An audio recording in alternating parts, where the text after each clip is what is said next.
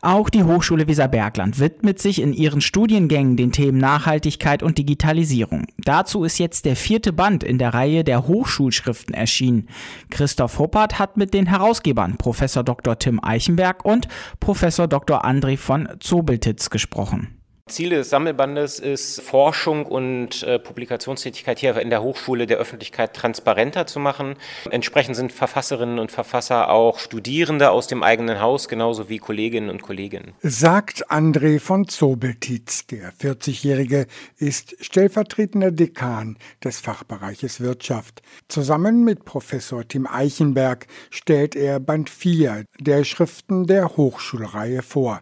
Tim Eichenberg betont dabei den werbenden Charakter der Publikation, die nicht nur Fachleute ansprechen soll. Die Arbeiten, die wir hier abgedruckt haben, sind ja zum Teil äh, tatsächlich auch Hausarbeiten aus unserem berufsbegleitenden MBA-Studiengang. Insofern äh, gibt es zum einen auch denjenigen, die ein Interesse daran haben, so einen Studiengang mal zu belegen oder auch Unternehmen, die Interesse daran haben, ihre Mitarbeiter auch weiterzuentwickeln, weiterzubilden. Denen gibt es die Möglichkeit, einen Einblick zu bekommen in die Inhalte, die wir hier bearbeiten und auch in die Art und Weise, wie wir das tun. In drei Abschnitten geht es in den Arbeiten vor allem um die Grundzüge von Nachhaltigkeit und Digitalisierung. Dabei ist die wissenschaftliche Arbeitsweise Grundvoraussetzung. In äh, jedem Beitrag werden natürlich die gängigen äh, forschungsmethodischen Methoden angewendet. Also es gibt ja eben ein paar Grundregeln, wie man Daten erhebt, mit welchen Methoden man das macht, wie man sie aufbereitet, wie man sie auswertet und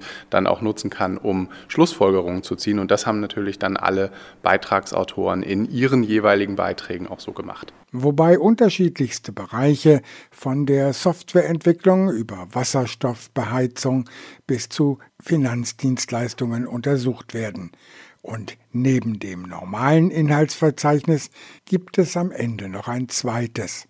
Es ist ja so, dass wir auch ähm, in dem Buch eine Art zweites Inhaltsverzeichnis angelegt haben. Also neben dem gängigen Inhaltsverzeichnis haben wir dann auch noch eine Zuordnung der Beiträge zu den Sustainable äh, Development Goals äh, der Vereinten Nationen vorgenommen, sodass man dann auch nochmal äh, ganz genau nachschlagen kann, welcher Beitrag beschäftigt sich eigentlich mit welchem Unteraspekt des doch ja sehr großen Themas Nachhaltigkeit. Das wird bei aller Wissenschaftlichkeit auch für normale Leserinnen und Leser verständlich abgehandelt.